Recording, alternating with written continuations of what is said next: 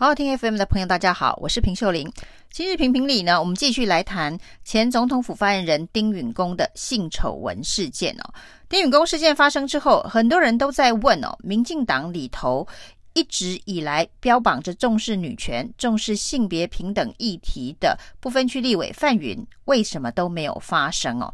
事实上，除了范云之外，其他的政治人物呢，大部分对于这个议题也都是避而不谈。除了行政院长苏贞昌说，这个丁允恭是一个有才华的人哦，因为这件事情而请辞是有一点可惜。除此之外呢，基本上没有一个。重要的政治领导人出来为这件事情定调，包括一路提拔丁允恭从高雄到台北一路升官的监察院院长陈菊，到目前为止也都没有正式表态。那为什么协寻范云这么重要？很多人都在呼吁范云哦，如果是民进党内妇运、女权、性别平等议题代表的政治。意见领袖的话，这个时候应该要出来说几句话。而事实上呢，范云从事发星期三早上一直到这一个星期四的晚上，将近十点钟。才发了第一篇文章哦，而这篇文章呢，他的开场白就告诉大家哦，他觉得很奇怪，为什么呢？有很多人都呼吁他必须为这件事情有所评论哦。他说呢，他从过去到现在哦，不管是哪一个政党所发生的私人感情事件，他一向都不评论哦。那因此他也就。不会去评论跟丁允恭私人感情相关的事件哦。那当然呢，丁允恭事件里头是不是纯粹的私人感情哦？经过了这几天的资料的揭露之后，大家应该都理解到，他恐怕不是一个单纯的私人感情、私领域的事件哦。事实上，非常讽刺的，就在几天前哦，九月四号。范云呢，还跟一些妇运团体一起开了一个记者会哦。这个记者会呢，主要是告诉大家，在我们台湾的社会当中哦，以权势性侵或是权势性骚扰的事件层出不穷。因此呢，妇运团体以及范云要求要修刑法二二八条，加重权势性侵、权势性骚扰的罪行的定义。以及刑期要加重。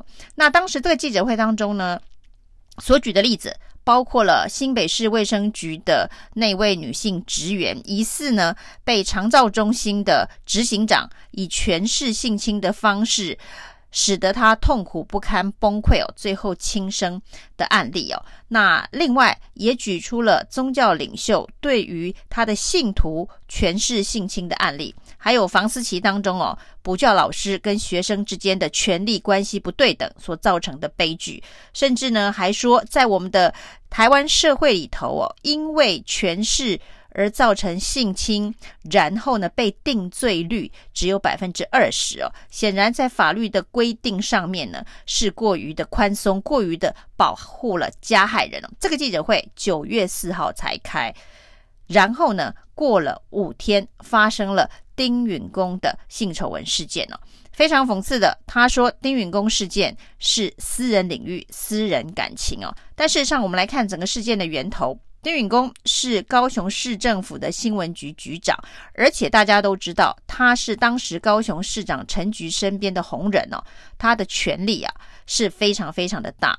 然后呢，被害人是一位刚刚踏入社会的菜鸟记者，刚刚。开始跑新闻，在他认识丁允恭的第二天哦，就被强迫交往了。那当然，后来一连串荒腔走板的事情都在他的爆料的细节当中。那这样子的一个新闻局局长，非常有权势的被采访对象，加上一个菜鸟记者，这中间没有任何的权势、权力关系吗？这是一个非常值得探讨。那如果以范云过去对于相关事件的高标准的话，那显然这件事情跟权势是有非常明显的关系。但是他现在却定义它是一个私人领域的问题哦。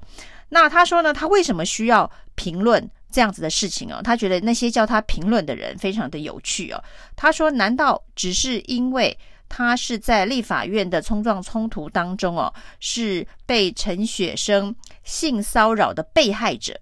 他是一个被害者的角色，所以他就必须去纠查这个社会上所有的被害人嘛，性侵或是性骚的被害人嘛。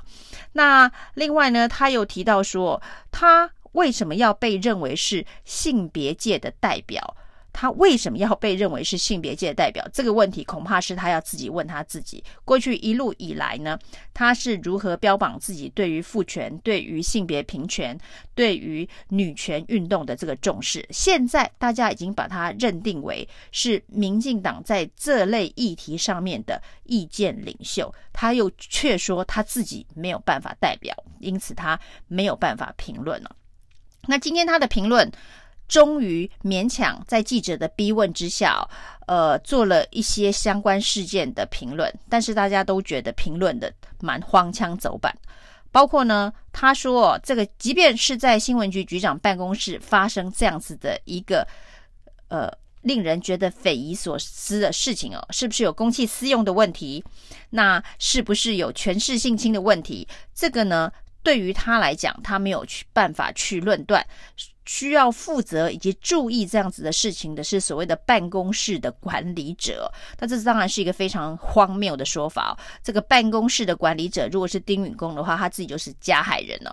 那如果这个办公室的管理者呢是高雄市市长陈菊的话，他也应该要有勇气的指出丁允恭的长官应该要为这件事情而负责，而不应该包庇哦。另外呢，他也提到说，他为什么不评论呢？那因为这个受害人并没有来找他寻求协助哦。那如果这个被害人来找他寻求协助的话，对于他有心理创伤需要辅导的部分呢，他可以转介他给专业辅导的机构。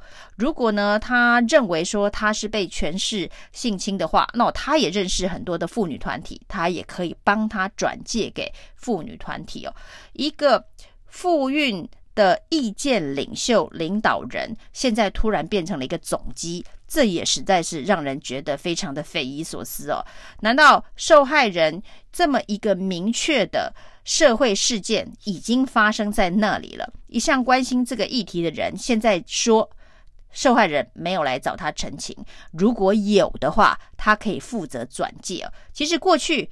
他就是那个被转介的对象啊，因为他也是妇女团体运动当中非常重要的角色，所以是有很多的人会把受害人转借给范云来为这些人伸冤，来为这些人发声哦。现在居然他想要当成是一个中介者，要把这个事情转给别人，因为他觉得他不是性别界代表的意见领袖。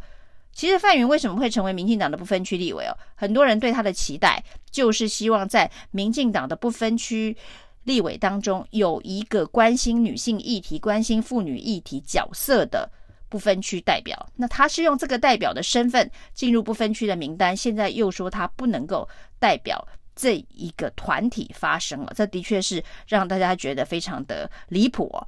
那为什么对他？要用比较高的标准去要求这件事情哦，这个就跟呢，民进党的这个政党的精神啊，立党精神常常都告诉大家是清廉勤政爱乡土，所以当发生了苏震清的收贿事件之后呢，才会全党上下如此震惊，然后呢，全国民众如此震惊哦，蔡英文甚至还说了重话。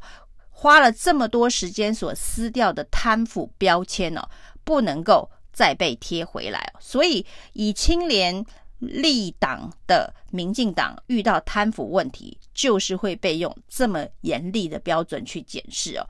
那时代力量一样的状况哦，徐永明的三百万到现在呢，没有办法确认他是汇款或者是政治现金哦。但是这个消息却令大家非常的震撼。主要也是因为时代力量过去以非常高标准、高道德标准去标榜新政治啊，那你用这么高的一个道德标准，结果保险箱里头搜出了三百万，不管这三百万到底是谁给的，到目前为止呢，来路还是众说纷纭呢。就是因为自己立了非常高的道德标准，现在就会被用非常高的道德标准来检验了。回到范云一样的状况哦。范云过去呢，在这个妇女运动的角色上面这么鲜明，积极的主张性别平权，所以这个时候大家会用这个标准来要求他哦。协寻范云很重要，范云要问问自己哦，在进入政治圈之后，还记得他从政的初衷吗？还记得他在台大社会系教书的时候，那一个范老师所坚持的理念吗？谢谢收听，请继续关注好好听 FM，记得帮我们分享给您的亲友，祝大家平安健康。